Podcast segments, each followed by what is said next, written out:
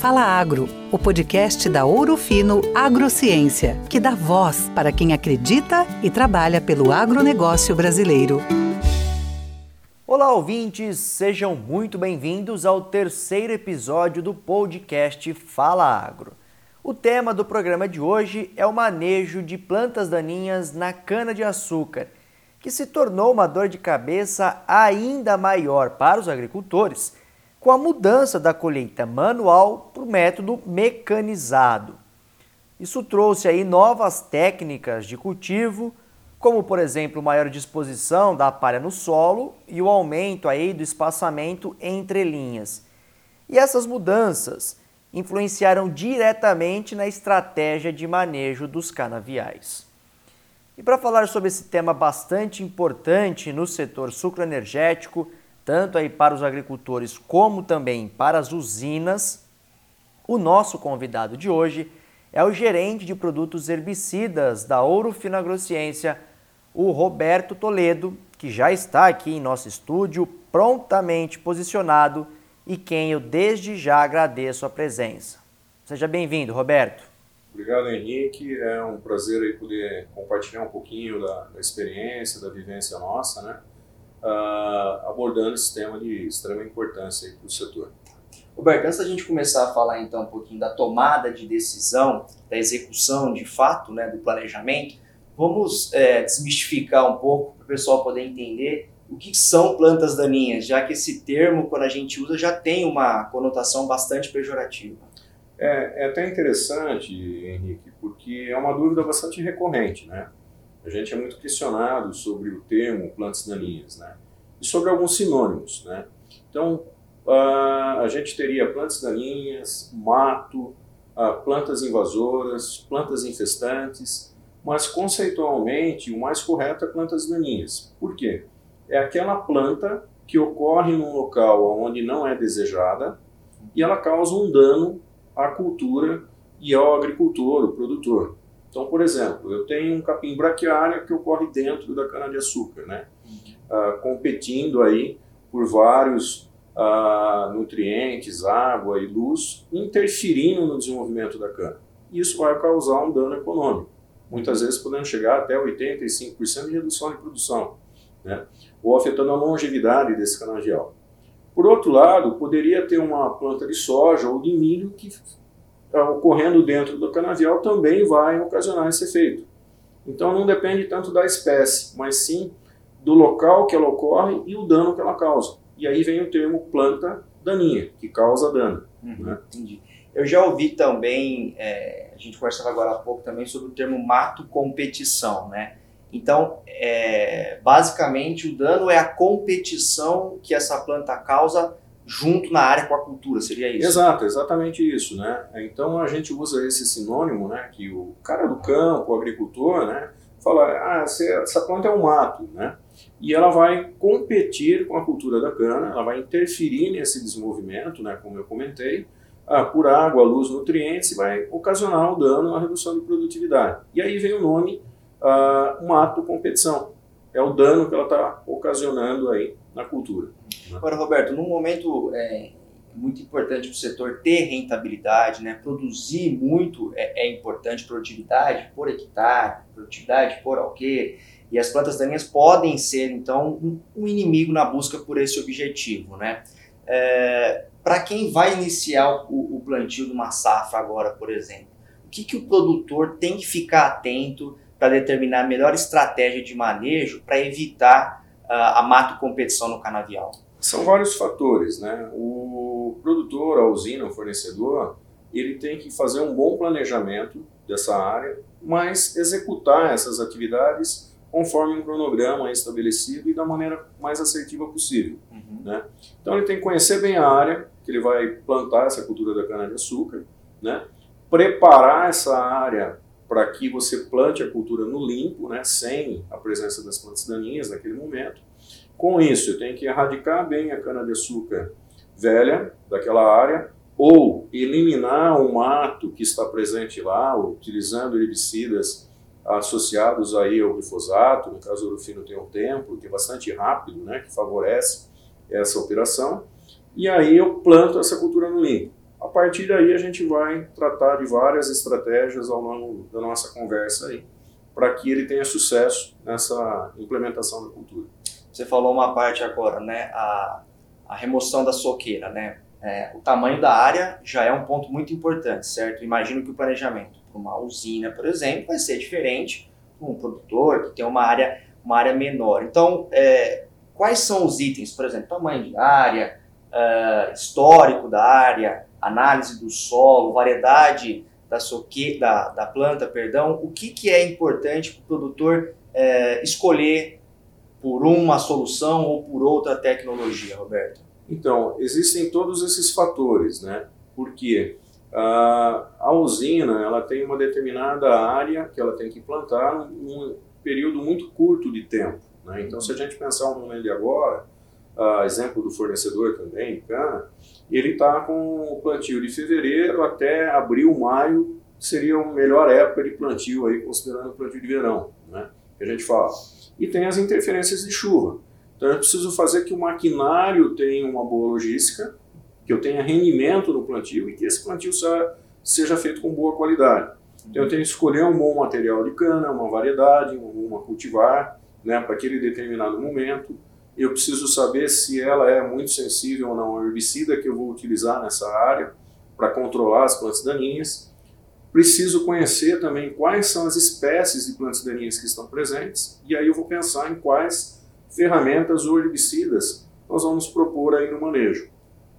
Então, se eu tenho, no caso, por exemplo, capim braquiária, cordas de viola, capim colchão, capim amargoso, né, que são plantas, capim colonião, que são plantas extremamente importantes para a cultura da cana-de-açúcar, são muito agressivas, né, competitivas, eu tenho que trabalhar com várias ferramentas de herbicidas em determinados momentos.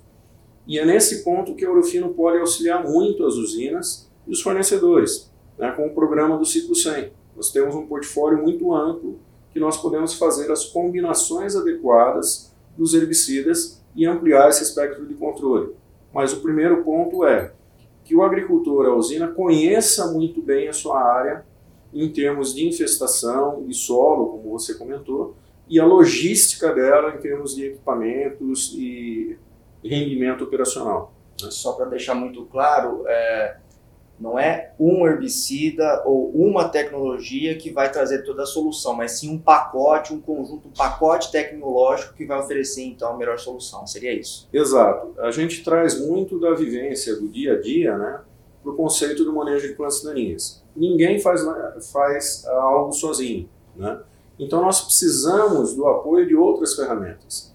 Então quando eu penso numa infestação de capim braquiária associada a uma alta infestação de corda de viola, por exemplo, eu tenho que usar um herbicida que por excelência tem efeito para gramíneas, associado muitas vezes com um herbicida que seja uh, muito eficiente para controlar cordas de viola e adequar essas doses desses produtos e fazer a aplicação no momento correto, para que eu tenha a eficiência de controle desejada. Né? Então nós precisamos analisar realmente esse portfólio né, de produtos. Agora, é, hoje é muito importante também ter na ponta do lápis os custos. Né? E às vezes Sim. o produtor, é, a usina, um fornecedor, fica com o pé atrás. Ah, será que vale a pena investir tanto nesse momento? Será que eu consigo postergar um pouco esses gastos?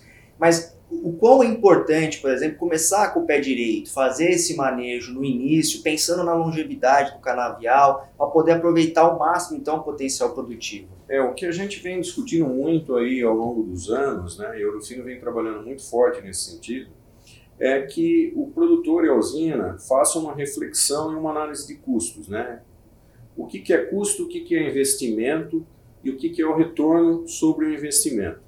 Então, quando a gente pega a situação que eu estou implementando uma cultura na área, então eu estou fazendo um plantio de cana, isso envolve, por hectare, as operações de plantio e tudo mais, a, em média de 7 a 10 mil reais por hectare plantado, todas as operações.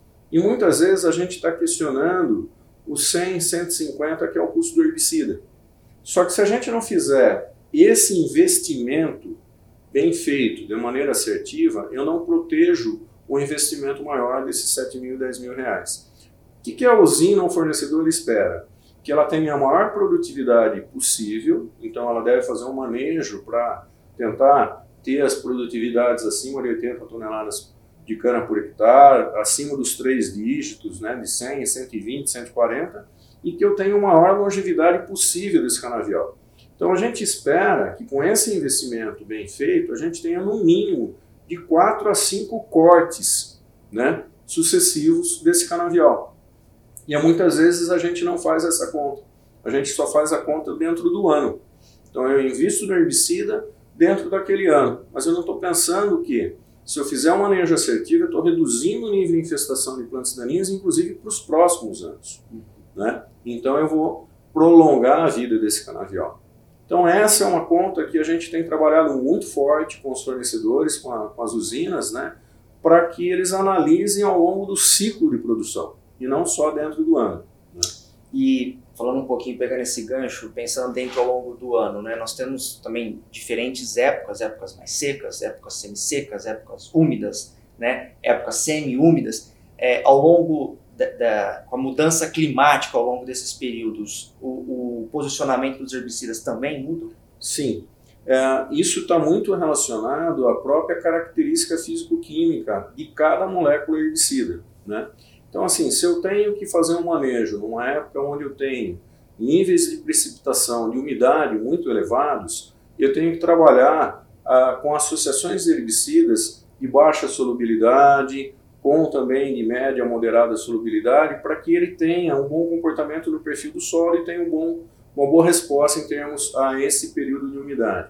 Quando eu vou fazer uma transição, então, da umidade, do período que a gente fala de umidade para semi-seca, eu vou caminhar para os períodos de seca, e eu já tenho que trabalhar com outras moléculas, outros herbicidas, uh, para que eu tenha um bom comportamento desse herbicida no solo e tenha a resposta desejada. E assim por diante. Então é importante que, para definir qual o manejo, qual a ferramenta a gente vai adotar, que eu conheça bem as condições climáticas, o período que eu estou, o nível de infestação, quais são as espécies e que eu conheça bem os herbicidas para que eu possa fazer a estratégia. E nesse sentido, a Orofino tem dentro do ciclo 100 um portfólio bastante amplo. Nós temos herbicidas que são muito versáteis, que eu posso usar o ano inteiro. Por exemplo, Fortaleza. Né? Porque o tebuturon ele é adaptado a todas as fases do ano. Né? As características físico-químicas desse herbicida permitem que eu trabalhe o ano todo uma boa resposta em gramíneas e capim braquiária, colonial e um bom suporte em infestações de folha larga, como cordas de viola. Ah, tem um outro herbicida que é muito versátil também, que é o ponteiro, né, o sulfentrazone. Ele é excelente para controle de tiririca, de folhas largas e ele dá um bom suporte também em algumas gramíneas. Então, uma associação que a gente trabalha muito ao longo de todo o período é justamente o Fortaleza com o ponteiro. Mas isso resolve todos os problemas do dia a dia? Não. Aí nós pensamos em outras ferramentas que, caso a caso, a gente vai estar tá adequando e recomendando. A gente falou bastante aqui da estratégia para o uso dos herbicidas, uh, mas além desse controle químico, que é importante, que é fundamental para ter sucesso nas operações, quais outras uh, técnicas no manejo mesmo, por exemplo, no plantio ou na colheita, que o produtor pode adotar, Roberto, para dificultar ou para impedir o desenvolvimento dessas plantas daninhas? Existem algumas práticas que o produtor, né, a usina, o agricultor, ele tem que sempre estar muito atento. Então, a qualidade do material que ele vai plantar na área. Então, assim, a, a qualidade da sua muda, né? A, o cultivar, a variedade que ele está trabalhando, se adaptar àquela situação que é o que a gente chama muito, que está relacionado muito ao aspecto cultural, né, o controle cultural. Por quê? Toda vez que eu dou condição para que a cultura se desenvolva mais rápido que a planta daninha, ela tem a capacidade de sombrear essas plantas daninhas, ela tem a capacidade de interferir mais nas plantas daninhas. Que a gente pensa muito assim, ah, o mato, a planta daninha interfere na cultura da cana, compete por água, luz e nutrientes. Mas isso a cultura também faz com o mato. É uma disputa de recursos. Vamos favorecer a competição pela cultura. Né? Então, assim, as práticas culturais, elas estão muito fortes em cima das questões da cultura. Então, se eu escolho um espaçamento adequado, um material adequado, uh, dou a condição para que ela se desenvolva, eu estou trabalhando naqueles fatores relacionados à cultura. Outro aspecto, os fatores relacionados ao ambiente. Se eu consigo fazer um bom manejo nutricional, se eu consigo estabelecer condições para que a cultura se desenvolva rápido, eu também estou pendendo a balança para esse lado da cultura da cana. A época do ano e assim por diante. E tem os fatores que a gente fala muito relacionado às plantas daninhas. Quais são as espécies, como elas se disseminam. Então, assim, eu tenho que evitar a contaminação de sementes nos canais de viaça, que eu leve uma semente de uma área para outra. Então, são os controles preventivos, não só associados a herbicidas. Ah, na prática, a grande ferramenta é o controle químico, mas nós temos que pensar em vários outros fatores um bom preparo do solo, né? até para receber esse herbicida pré-emergente. Né? Então não adianta eu estar tá trabalhando num solo cheio de torrão, irregular, aonde o herbicida vai ficar em cima de um torrão de terra e eu vou ter sementes embaixo desse torrão germinando. O herbicida não vai estar tá em contato com a semente, com as plantas daninhas. Então eu preciso preparar bem essa área. São práticas aí culturais, uh, os tratos culturais que a gente fala.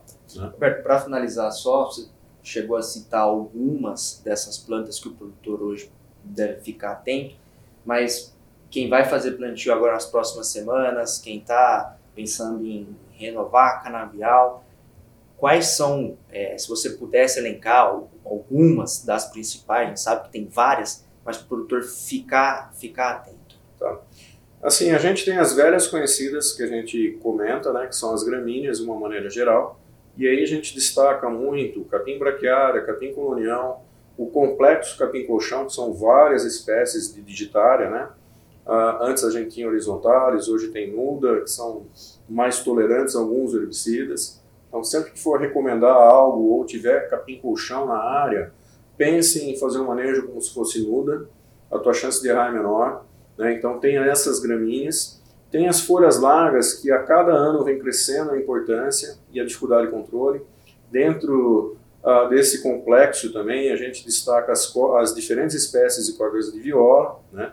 tanto do gênero Ipomé como as merrêmias. E aí nós precisamos herbicidas específicos para esse manejo, com bom residual no solo, com bom espectro de controle Uh, uma planta que vem chamando muito atenção, uh, vem aumentando novamente as áreas, a infestação, é a questão da tiririca, né, dos cíperos rotundos, e aí basicamente a gente tem como grande ferramenta o ponteiro, né, o sulfentrazone, exige um manejo específico, porque ela, tem, ela forma um rosário no solo, né, de uma cadeia de tubérculos, e toda vez que a gente está movimentando esse solo, quebrando, gradeando, está multiplicando esses materiais. Né?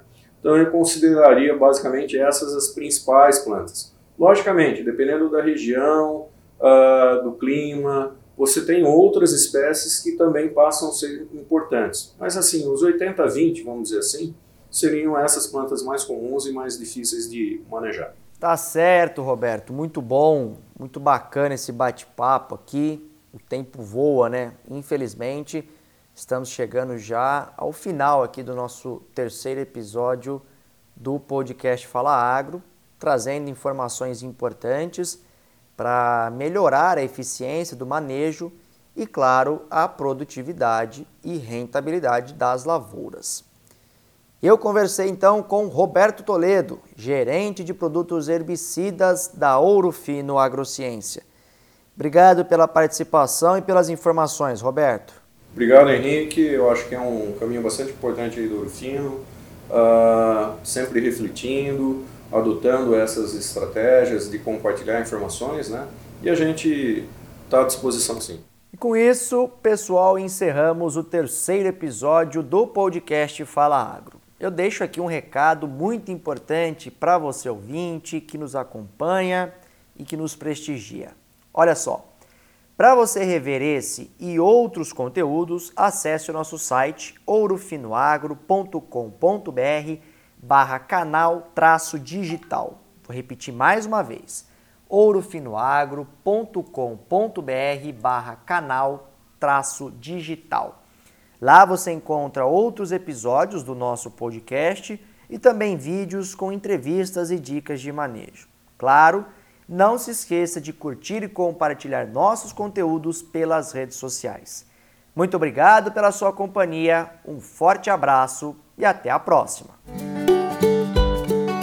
Essa foi mais uma edição do Fala Agro, o podcast que é a voz do agronegócio brasileiro. Assine o nosso canal e fique por dentro dos principais acontecimentos do setor. Juntos, reimaginamos a agricultura brasileira.